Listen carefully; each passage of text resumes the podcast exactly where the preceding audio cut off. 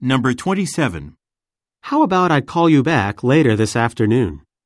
A. I think he did it this morning. B. You'll be able to reach me after three. C. Right, at the back of the room.